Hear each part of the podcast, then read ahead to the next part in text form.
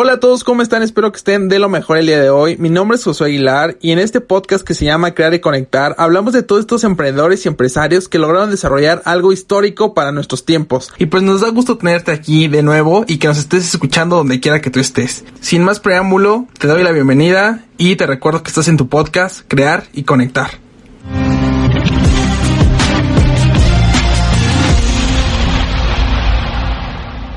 Hoy vamos a hablar de BlackBerry. BlackBerry nació en Canadá en el año 1984, pero no fue hasta el año 1999 cuando lanzaría su primer dispositivo móvil, la BlackBerry 850. Este BlackBerry ponía en la mano de los consumidores unas presentaciones totalmente innovadoras, un teclado muy novedoso en el momento, ya que los otros dispositivos funcionaban con teclados numéricos, lo cual ralentizaba la escritura. Además disponía de un sistema push email, el cual permitía recibir y enviar correos electrónicos de forma instantánea.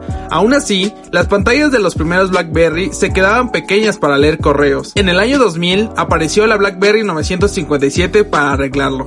Este dispositivo, entre otras cosas, ya contaba con batería recargable, ya que hasta el momento funcionaban con pilas. Con este dispositivo ya se empezaba a intuir las futuras BlackBerry, que a tantos usuarios cautivarían. Aunque hoy en día esas presentaciones no nos parezcan nada del otro mundo, en aquel momento convirtió a la empresa en la pionera del sector. Y es que la BlackBerry se convirtió en una herramienta indispensable de trabajo para los ocupados empresarios y corredores de bolsa de Wall Street, que necesitaban estar constantemente conectados y alerta de los nuevos correos electrónicos que recibían. Precisamente por estas características novedosas, las BlackBerry se volvieron muy populares en el sector corporativo. Cualquier empresario que se respetaba traía una en su bolsillo, ya que no solo se trataba de una herramienta de trabajo, sino que además se había convertido en un símbolo de estatus social. La empresa siguió creciendo a un ritmo imparable, con una expansión global increíble durante varios años, mejorando el dispositivo con cada nuevo modelo, llegando a ser nombrada por la revista Fortune como la empresa que más rápido estaba creciendo en todo el mundo. En 2005 lanzaron uno de los primeros chats instantáneos basados en Internet, permitiendo a los propietarios de una BlackBerry, como entre ellos, sin pagar un coste adicional, mandar un mensaje de texto. Este hecho incentivó a nuevos usuarios a comprar un teléfono móvil de la empresa para poder hablar con sus amigos. No era raro, ya que gracias a su gran popularidad, otro público se estaba interesando, lejos de las ocupadas oficinas y salas de bolsas de Wall Street. Las acciones de la empresa estaban por las nubes. El crecimiento era astronómico. De hasta un 84% en tres años empezaron a utilizarlo personas influyentes como Barack Obama. Todavía me aferro a mi BlackBerry y me lo van a tener que arrancar de las manos, dijo Obama en una entrevista para The New York Times. Según expertos en marketing, podría haber cobrado hasta más de 25 millones de dólares por esta mención de publicidad que otorgaba gratuitamente a la empresa. Incluso el gobierno federal de Estados Unidos y el Departamento de Defensa fueron ejemplos destacados de los nuevos dispositivos BlackBerry. La empresa empezó a ganar cuota de mercado. Sus dispositivos ya no estaban dirigidos solamente a los hombres de negro y agencias gubernamentales, sino que se les empezó a dar un uso más personal entre los consumidores más domésticos. La empresa vivía uno de sus mejores momentos, pero pronto los años dorados de BlackBerry llegarían a su fin. En 2007, Apple, adelantándose increíblemente a las tendencias del mercado en el sector de telefonía móvil, sacó a la venta su iPhone, el primer dispositivo con pantalla táctil, que además funcionaba con un sistema operativo que permitía descarga de aplicaciones, multiplicando increíblemente sus funcionalidades y con una interfaz amigable y muy fácil de utilizar. En aquel momento, a BlackBerry ni siquiera le preocupó, ya que ese lanzamiento no lo veía como una amenaza, porque el iPhone era diferente. Tenía características dirigidas a un público joven, un target que ellos no trabajaban. Sin embargo, el iPhone resultó ser un éxito rotundo desde el primer momento de su lanzamiento, y ese fue el principio del fin para BlackBerry, y es que resultó que el público objetivo de iPhone fue bastante más amplio de lo que se esperaba. En BlackBerry, personas de todas las edades empezaron a adquirir un iPhone, no solo los más jóvenes, así que Apple ya estaba adquiriendo una gran cuota de mercado del consumidor general. Pero lo peor de todo es que el sector empresarial empezó a sentirse atraído por la increíble interfaz del iPhone y sus infinitas posibilidades, y BlackBerry fue perdiendo cuota de mercado también en ese sector. No obstante, la empresa continuaba apoyándose en esa pequeña fracción que aún no estaba preparada para escribir con pantallas táctiles y seguían prefiriendo el teclado completo en sus dispositivos. Google, por su parte, se apresuró por adquirir y adaptar un sistema operativo para móviles muy parecido al que utilizaban los iPhone, que pudieran ser utilizados en distintos dispositivos. Su nuevo producto fue bautizado como Android, que también fue un éxito absoluto y hasta el momento ha sabido estar a la altura de los competidores, ya que no estaban únicamente dirigidos a los hombres de negocios. Las tendencias del mercado habían cambiado y ahora el consumidor general se había vuelto más exigente, reclamando los últimos avances de tecnología para el uso personal. La revolución de los smartphones Apple y Google se dieron cuenta de ello y empezaron a trabajar para ser los pioneros en esta nueva generación de móviles. Sin embargo, BlackBerry se dormía en sus laureles. Mientras sus competidores más directos seguían esforzándose por estar al frente del mercado y ser los más innovadores en esta tecnología. BlackBerry no se daba cuenta que sus productos en poco tiempo quedarían obsoletos, pero lo más curioso es que a pesar de que los nuevos lanzamientos de sus competidores, BlackBerry seguía liderando el mercado y lo haría durante dos años más, hasta que en el 2009 las acciones de la empresa no habían dejado de subir y su expansión continuaba a buen ritmo.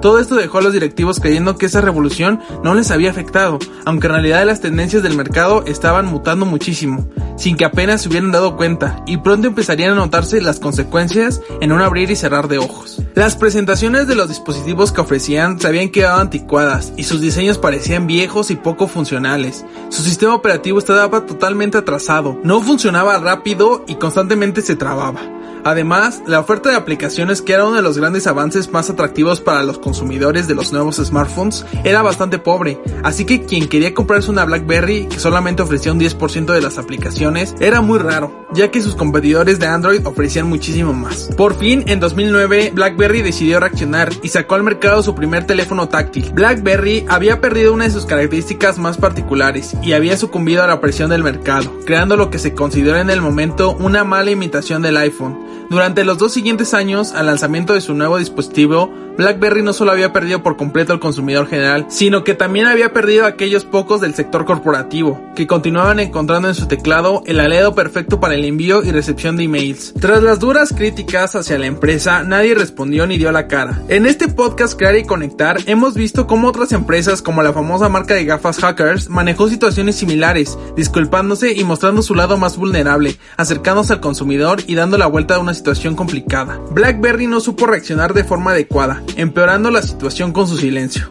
Por el 2013, el declive de la empresa ya era inminente, el valor de las acciones estaba cayendo en picada y la empresa decidió tomar medidas extraordinarias, recurriendo a un despido masivo de 4.500 empleados. Pero ¿qué había sucedido con BlackBerry? ¿Cómo podía pasar de liderar el mercado a caer en el olvido en tan poco tiempo? Lo cierto es que la estructura empresarial de BlackBerry no era la más adecuada para la toma de decisiones, ya que disponía de dos directores ejecutivos, lo que a largo plazo les perjudicó y los volvió incapaces de reaccionar a tiempo ante los cambios del sector tecnológico. El éxito del que habían gozado sus primeros dispositivos hizo que la empresa se acomodara y no intentara innovar, ignorando por completo las tendencias del mercado. Cuando se vio entre la espada y la pared, quiso reaccionar, pero ya era tarde para penetrar en un mercado en el que Google y Apple reinaban. Es un claro ejemplo de los peligros y riesgos de trabajar en el sector tecnológico, en el cual se necesita una gran visión de futuro y rápida capacidad de reacción, ya que sin darte cuenta puedes pasar de lo más alto a desaparecer por completo, como le sucedió a BlackBerry. Pero ¿qué nos enseña BlackBerry? El aprendizaje número uno es la implementación del chat. Esto básicamente lo que permitía es que los usuarios se mandaran mensajes sin un costo extra. Este concepto es muy interesante porque permitió que los usuarios de BlackBerry hicieran propaganda de sus celulares a sus amigos para que pudieran chatear con un precio muy bajo. Recuerdo que en muy poco tiempo todo el mundo empezó a utilizar BlackBerry y el principal motivo fue para comunicarse a través del chat.